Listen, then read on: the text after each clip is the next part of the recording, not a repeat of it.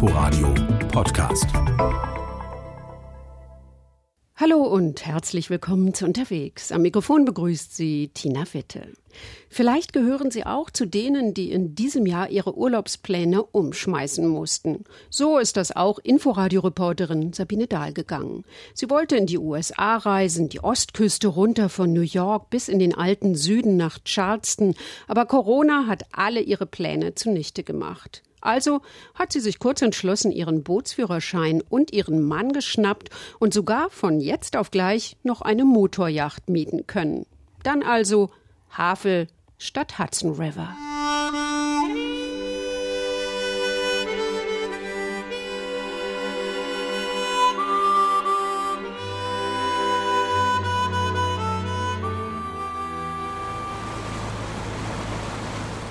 Wir starten in Werder flussabwärts. Die Insel Werder ist ja schon an Land ein Hingucker. Vom Wasser aus ist sie bezaubernd.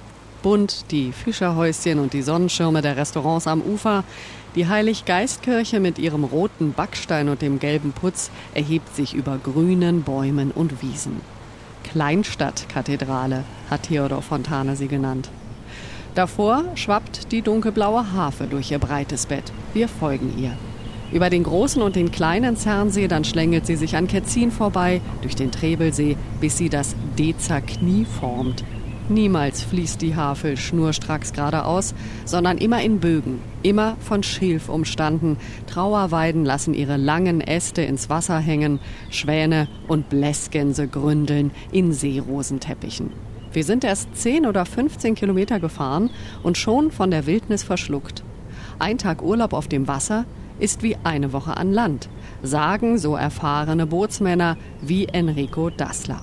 Für mich ist immer wieder faszinierend, wie die Natur ihren Weg geht. Und es ist einfach schön, früh morgens zu erleben im Sommer, ähm, wie die Vögel sich als erstes melden, die Sonne aufgeht, dass man mit der Sonne schon mal baden gehen kann, wo andere noch schlafen. Und das Gleiche ist, äh, wenn es dann ähm, nach dem Sonnenuntergang schön war, dass man dann noch mal ins Wasser geht, ja, bevor man ins Bett steigt. Das ist einfach ein befreiendes Gefühl. Enricos große Freiheit ist Pritz Erbe. Dort gehört ihm der Hafen. Wir werden später mehr von ihm hören. Denn in diesem Augenblick erreichen wir Brandenburg an der Havel, die Wiege der Mark, vor fast 1100 Jahren gegründet. Eigentlich muss es Brandenburg in der Havel heißen. Der Dom liegt auf einer Insel, die Neustadt liegt auf einer Insel und auch sonst meandert die Havel in Kanälen und Seitenarmen wie beschwipst durch die Stadt. Ein Bogen rechts, ein Bogen links und da ist er schon, der mächtige Dom. Alte Speicher stehen an dem einen Ufer, alte Bäume an dem anderen. Stella, Nele, Kerstin und Yvonne kommen in ihren gelben Kanus angepaddelt, tiefenentspannt und bester Laune. Nein, man hat die frische Luft und das Wasser und ist weg von einem Stress, den man hat und kann ja. über, das, über die ganze See paddeln. Über die ganze See? Ah, dann wir, wir treiben gerade nicht. Also anstrengend ist es schon, aber es macht auch Spaß so.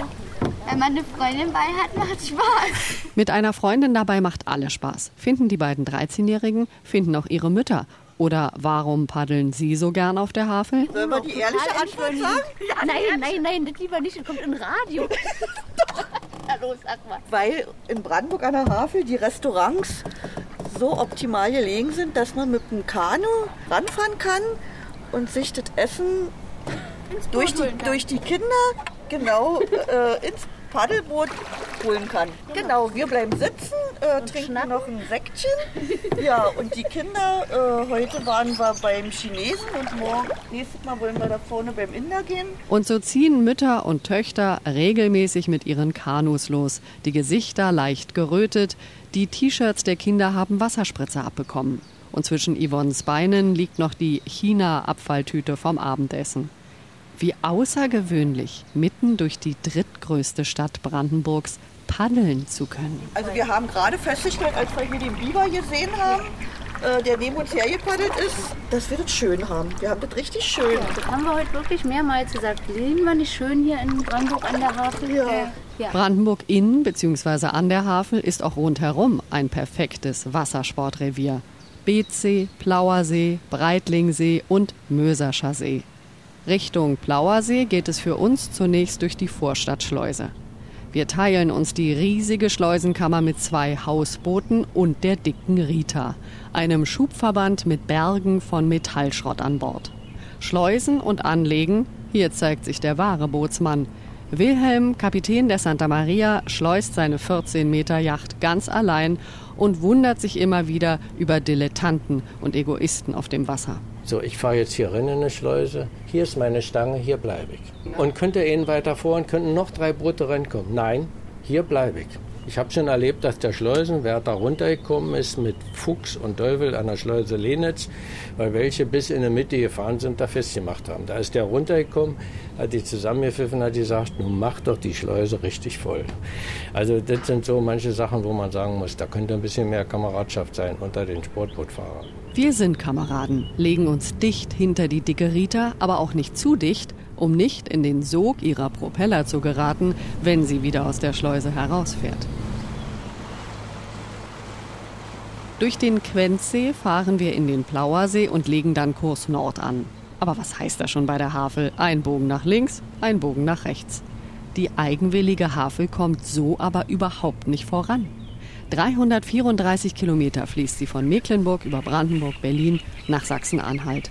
Aber im Halbkreis, Quelle und Mündung liegen keine 100 Kilometer auseinander. Im oberen Teil ist die Havel stärker begradigt und ausgebaggert. Aber hier, wo wir sind, in der unteren Havel, gleicht sie eher einer endlosen Abfolge von Seen und Teichen mit Schilf- und Auenwäldern am Rand. Wir ankern über Nacht und machen das, was Enrico vorgeschlagen hat. Baden nach Sonnenuntergang und alles, was wir hören, ist das Gezwitscher des Neuntöters und den Ruf des Kuckucks. Und auch diese Geräusche gehören zum Bootsurlaub dazu. Bei Wind schlagen die Wellen an den Bug, da wo unsere Schlafkabine ist, und das Boot reißt am Anker. Das kann in der ersten Nacht furchterregend sein, in der dritten Nacht aber gluckst und schaukelt uns das Boot ganz gemütlich in den Schlaf. Summertime. And the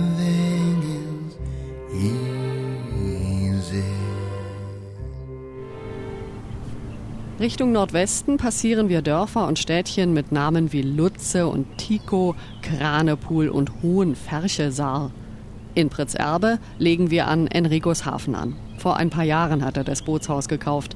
Enrico, ein braungebrannter, drahtiger Mann, Ende 50, er stammt aus Sachsen-Anhalt, hat aber schon vor 20 Jahren sein Herz an die Havel verloren. Na, wir haben ja mit der Havel eines der wenigen Flüsse, die sehr naturbelassen, wenn man überhaupt in Deutschland oder in unserer sage ich mal, wohlständige Gesellschaft von naturbelassenen Flüssen reden kann.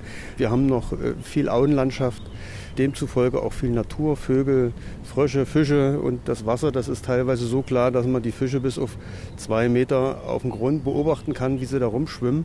Und somit weiß man, dass man nicht alleine auf der Welt ist und als Mensch vielleicht ein bisschen mehr Rücksicht nehmen sollte. Das macht es ein bisschen demütig und respektvoll. Für respektlose Hobby-Hausbootfahrer hängt ein spezieller Willkommensgruß in seinem Hafenbüro. Gott schütze uns vor Meer und Wind und vor Booten, die gechartert sind. Auf der einen Seite ist es natürlich so, dass die Hausboote es vielen Menschen ermöglicht, die Natur hautnah zu erleben. Auf der anderen Seite muss ich natürlich auch beobachten, dass da viele nicht richtig wissen, mit umzugehen mit dieser Natur.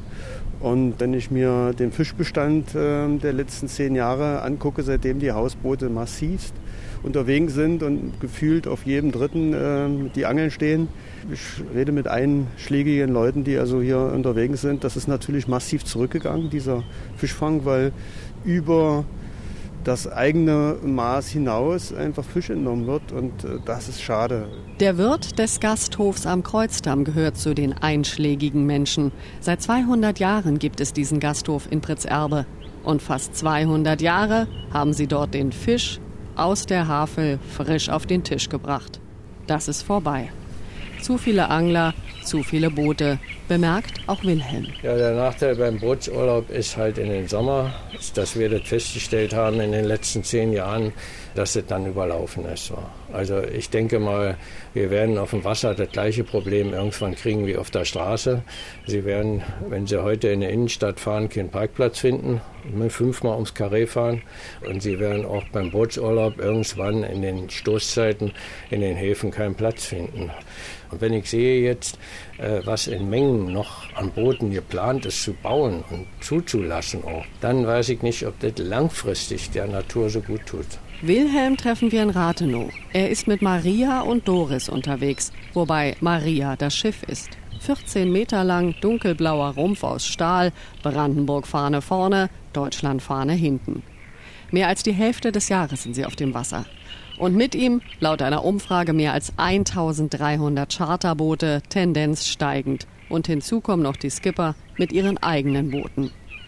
Wie gut es der Havel tut, wenn weniger Betrieb ist, haben Doris und Wilhelm im Frühjahr beim Corona-Lockdown beobachtet. Sie hatten ihr Boot schon draußen, als so gut wie kein anderer unterwegs sein durfte. Wenn du denn deinen Anker ins Wasser schmeißt und siehst auf drei Meter Wassertiefe, wo er hinfällt, dann sagst du dir, ey, wo sind wir hier im Bergsee oder wo? So klar, weil diese Schwebestoffe im Wasser, die natürlich durch die dauernde Bewegung des Wassers. Und da muss ich leider unsere Personenschifffahrt ganz böse angreifen. Die fliegen ja über die Weltmeere hier, also sind ja die Herren der Meere. Klar sollen sie auch, ist Berufsschifffahrt, aber die Geschwindigkeiten, die die fahren, alleine wenn ich dieses Wassertaxi sehe, was da um Potsdam rumfährt, nur so eine Bugwelle, und die wirbeln ja nur Wasser auf und Schwebestoffe auf. Und da kann man schon mal sehen, wenn so viel Schwebestoffe im Wasser aufgewirbelt sind, wie das durcheinander kommt. Ich meine, das Wasser wird dadurch nicht schlechter. Aber es ist halt so trübe. Wilhelm fährt nie mehr als 10 oder 12 Stundenkilometer. Mehr ist auf der Havel auch meistens nicht erlaubt. Und Bootsurlaub bedeutet ja Entschleunigung, Ruhe, die Entdeckung der Langsamkeit.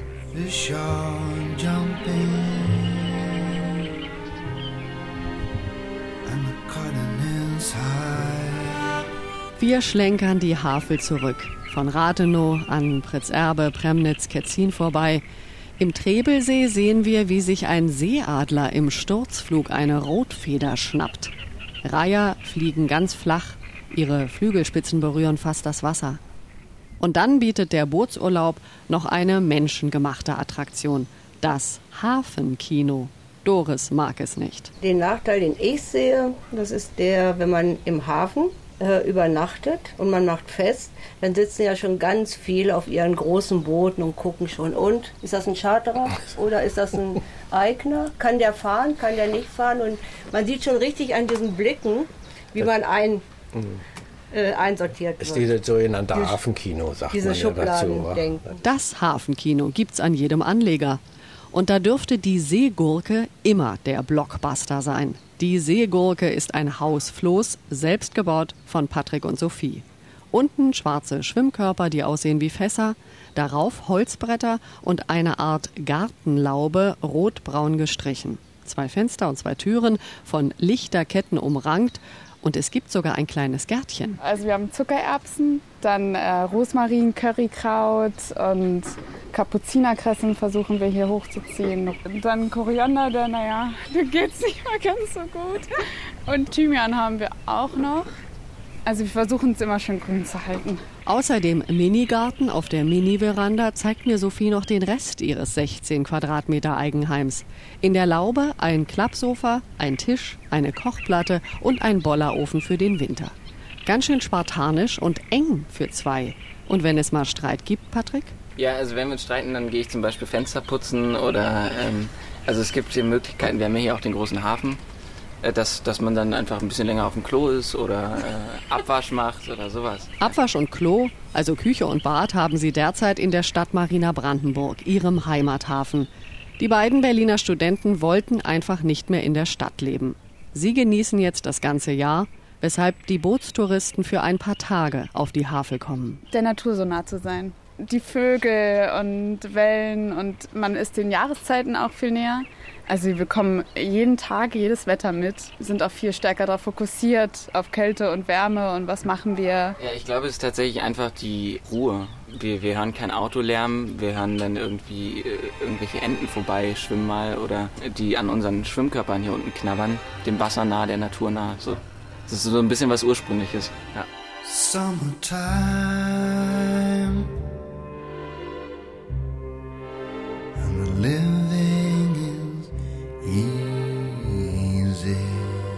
Sabine Dahl über ihre Haveltour. Das war unterwegs. Im Studio verabschiedet sich Tina Witte. Inforadio Podcast.